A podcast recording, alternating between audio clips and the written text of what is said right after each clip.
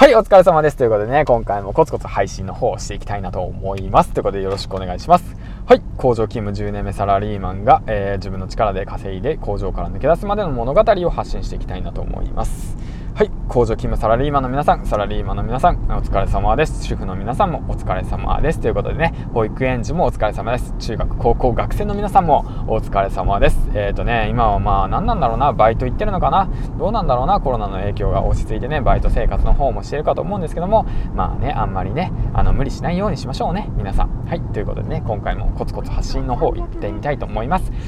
ふうということでね、えっ、ー、と、今日はね、なんとね、ちょっとね、うん昨日いた仲間がね今日いなくなったということでねいなくなったっていうのはお亡くなりになったわけじゃないですよ。あの今日で最後ということでね熱い抱擁とね熱い握手を交わしてねまあ新しい人生頑張っていってこいやってことでねまあ工場勤務にはよくありがちなことなんですけどね。うん、まあ今日いた仲間が昨日明日いなくなるというそのね日常を送っておりますということで。まあそんなリアルタイムなね工場生活を送ってるわけなんですけどもまあ今日はね何話していこうかなと思ってずっと話して考えてたんですけどまあねうんじゃあね一応ね工場勤務10年目ということでねえっ、とこういうこと話していこうかなえっ、と漠然と仕事をしている君へということでね話していきたいなと思いますはいで、これね、一応ね、結論も何もないんですよね。まあ、言いたいことのポイントとして、最後に言いたいことを、まあ、じゃあ今のうちに言っとこうかな。えーと、やりたいことをやりなさいということですね。まあ、まあ簡単だね。簡単ですね。っていうかね、まあ僕が言うのもなんだけどね。まあ一応ね、工場勤務でね、10年間働いていて、そのね、3650日をね、えっ、ー、と、工場でね、費やしたというもの、ざっくり計算ですよ、ざっくり、ざっくりですけど、まあ、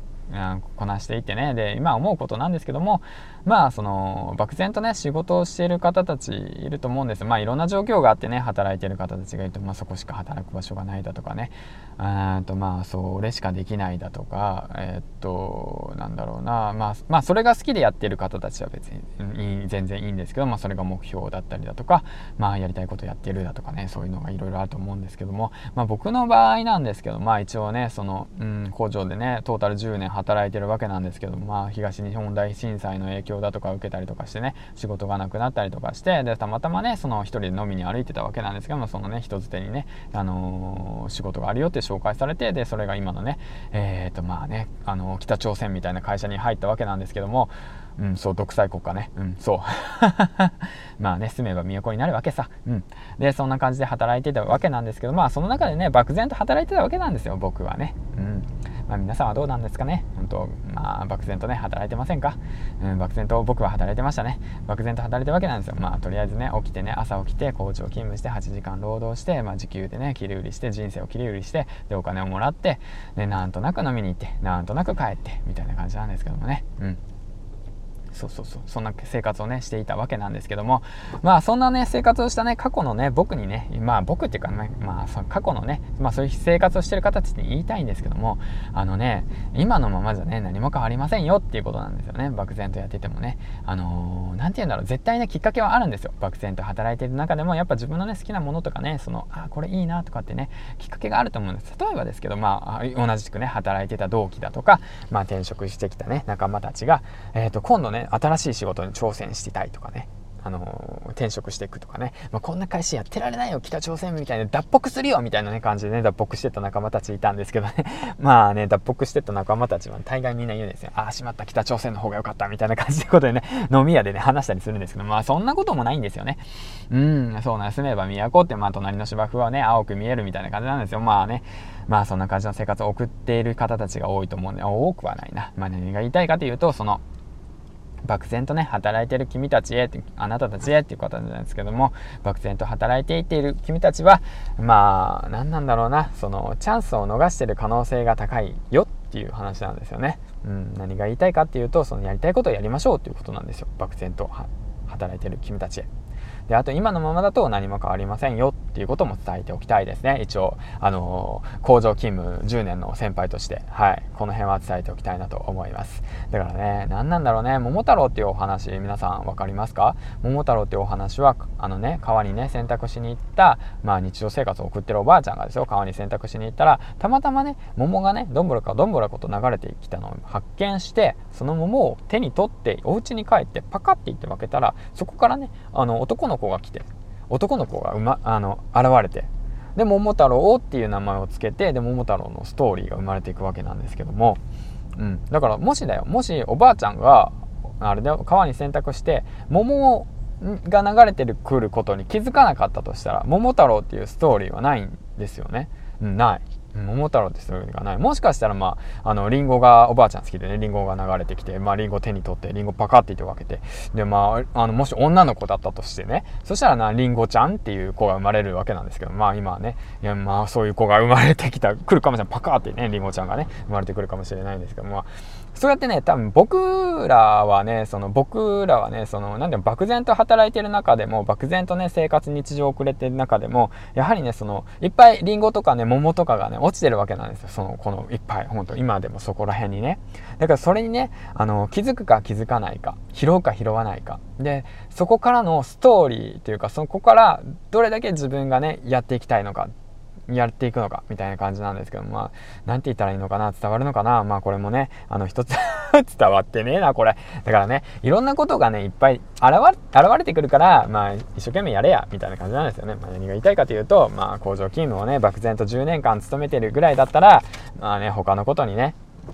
目を向けてやりたいことを今すぐトライしろってことなんですよ。あの、いろんなきっかけ、いろんなターニングポイントがあります。あの、世の中にはね、本当僕にもありました。あの、周りがね、みんな転職し始める。今の状況でいいのかわからない。工場もね、えっ、ー、と、減産減収。まあ、今で言うとね、トヨタが第2位になっちゃいましたね。テスラの方が、えー、テスラモーターの方がね、上に上がっちゃって、この世の中ね、どう変化していくんだろう。えー、コロナの影響で IT がね、IT 革命が、えっ、と、まあ、あんま、俺詳しい話わかんないんだけど、まあ、人に変わってしまったら、今のね、肉体労働の半分がなくなってしまう。そうなった時に自分はどうすればいいのかっていうことをね、危機を迎えている中、それがね、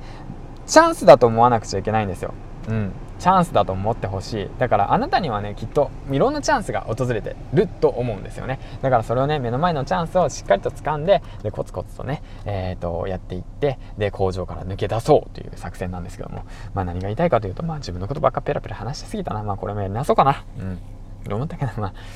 まあね、もうやりなすのも億劫だから、まあいっか ということで、今日の本の方を紹介していきたいなと思います。今日の紹介する本は、今日はね、なんとね、まあ同時で読んじゃってたんで、まあ一応ね、まあ要所要所の斜め読みとかもしてたんですけど、まあすごく良かった本の方を紹介しますね、最後に。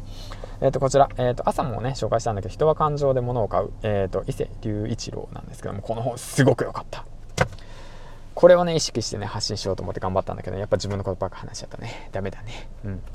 で、あとはね、あとはオーディブルの方で無料でね、発信されてたのがあったので、2冊かな。うん、そちらの方を紹介したいなと思います。オーディオブックかな？オーディオのブックの方で発信されてたんで、えっ、ー、とね、えっ、ー、と、選択術ですね。えっ、ー、と、大悟さんの選択術。70のポイントかな？確かそんなような感じだと思うんですけど、もうこれはもうほんとね、すごいためになりましたよ。今ね、選択のね、繰り返し、選択のね、うんと、連続なので、人生は選択の連続なので、こちらの本もおすすめしたいですし、あとはね、あとは、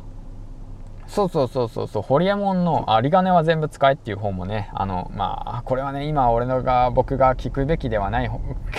本 だと思ったんですけど、まあそちらの方も良かったですね。はい。ということでね、もう今回もペラペラと喋ってきたわけなんですけど、まあまあまあまあまあ、今日はね、もう構成も何もクソもないんで、まあ、ペラペラと喋っただけの回です。ということでね、まあ、これまあ再生回数少ないんだろうなと思いながらもね、まあ話してきました。ということで、まあ話したいことを話せと今日今朝言ったので、まあ僕初心者なんでね、話したいことを淡々と話しました。ということで今日の方のまとめ、結論の方を言いたいと思います。漠然と、えー、仕事をしている君へやりたいことがあったら、もうとっととそれをやれ。はい、以上、銀ちゃんでした。バイバイ